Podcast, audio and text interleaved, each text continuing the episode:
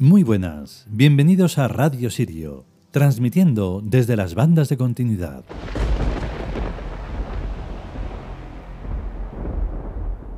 Bueno, bueno, hoy viene fuerte la cosa, porque le toca el turno a Thor, otro de los muy, muy súper conocidos, pero mal conocidos, porque se ponen en moda con lo de los tebeos, los cómics y las chorradas esas, y claro, si conocen a los arquetipos, es verdad, pero mal porque es una burla.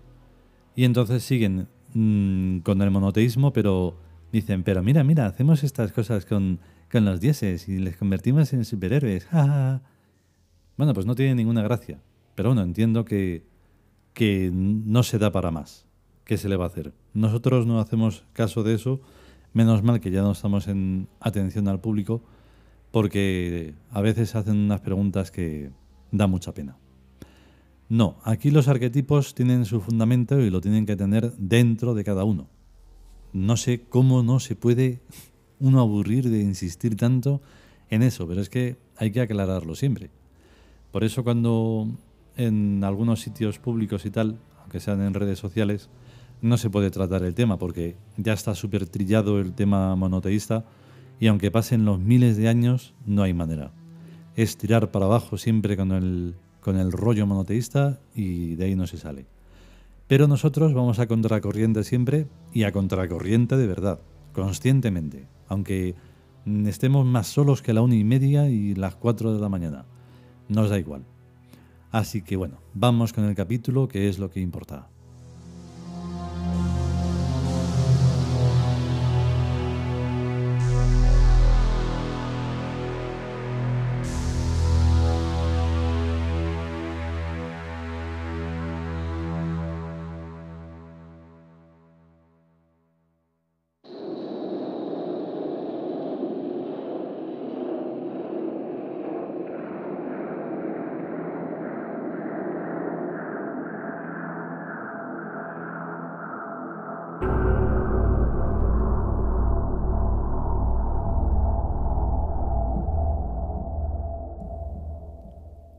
Dioses vikingos.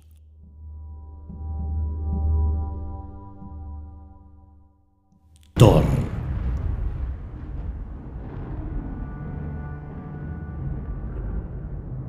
Texto.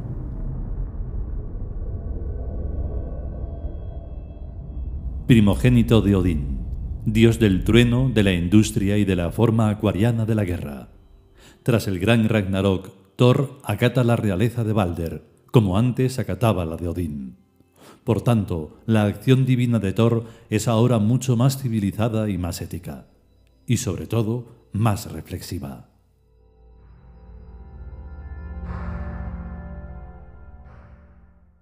Comentario.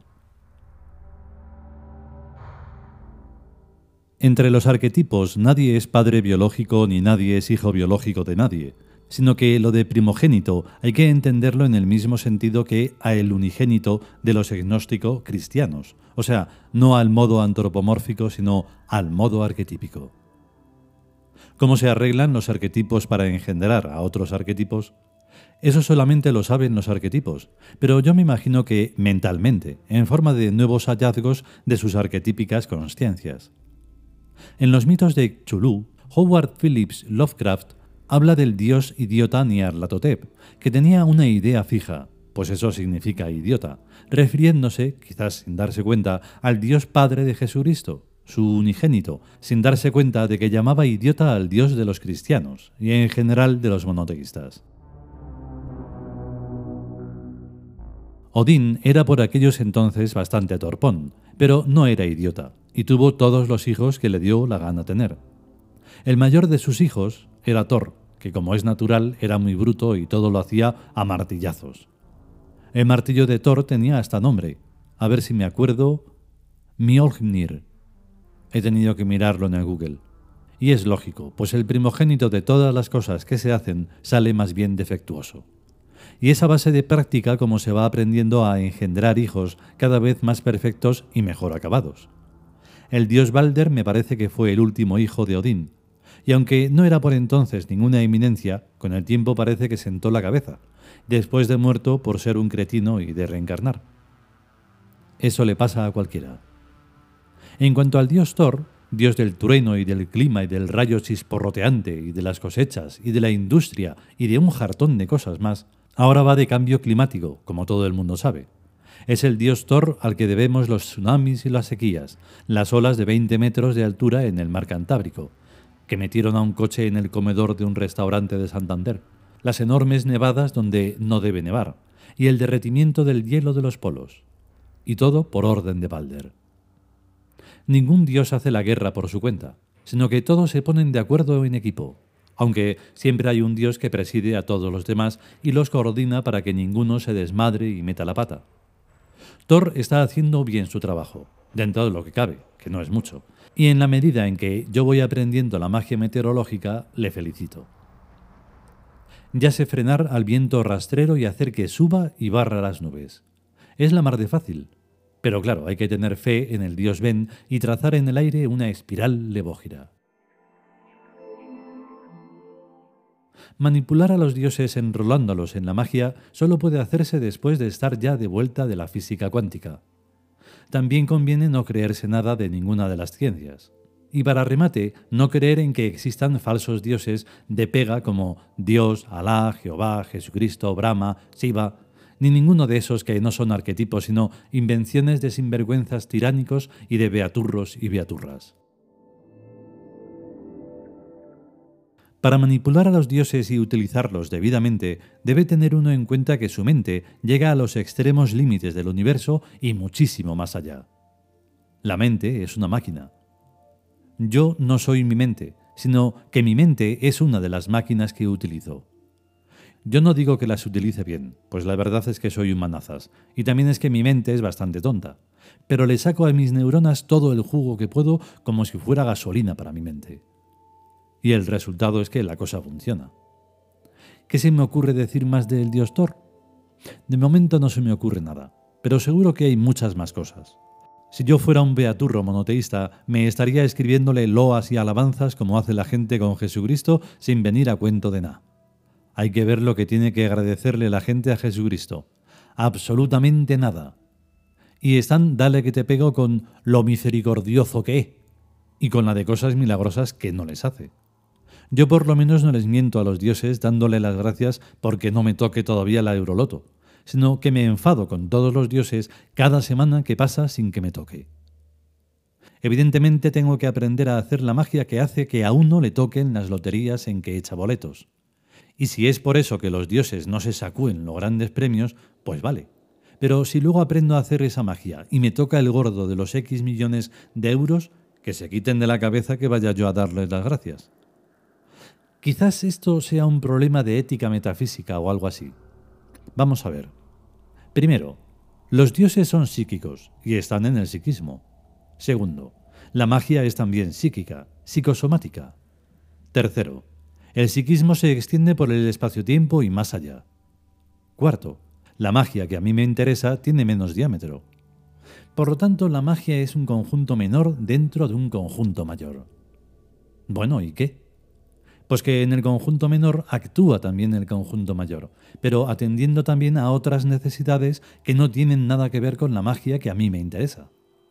Así que los dioses están en su derecho atendiendo también a otros fenómenos, además de hacer que me toque el gordo de los euromillones.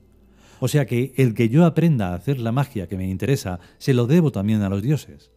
Por lo cual debo darle las gracias, en buena lógica de ética metafísica. Uf, qué alivio. Claro, los pobres dioses tienen que hacer tantísimas cosas que no debe extrañarme que me dejen para lo último. Bueno, a lo mejor no me dejan para lo último, sino cuando ellos saben que me corresponde, que casi nunca coincide con mis deseos. Tengo todavía que aprender una burrada de cosas.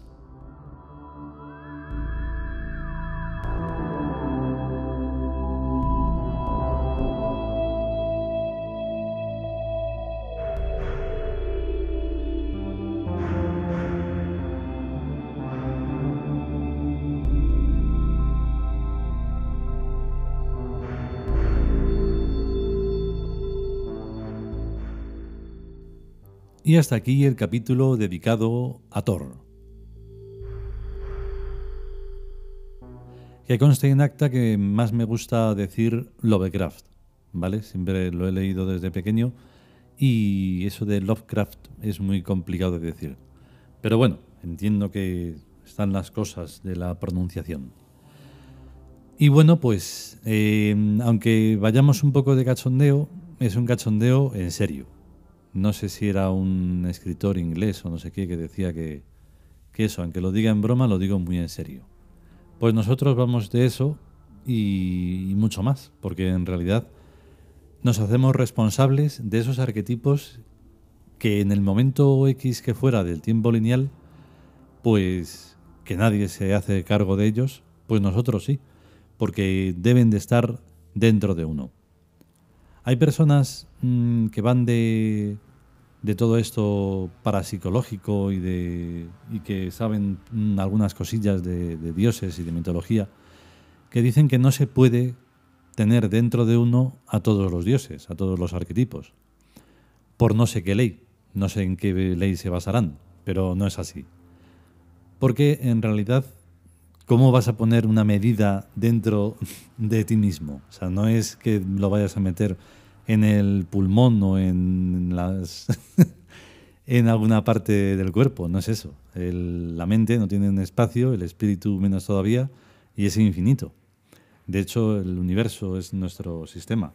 Salimos de él y pertenecemos a él y somos él. Así que cabe todo. No hay, no hay una, una medida. bueno, que si podemos y sobre todo si queremos, volveremos con un nuevo capítulo de los dioses vikingos. A estar bien. Hasta luego.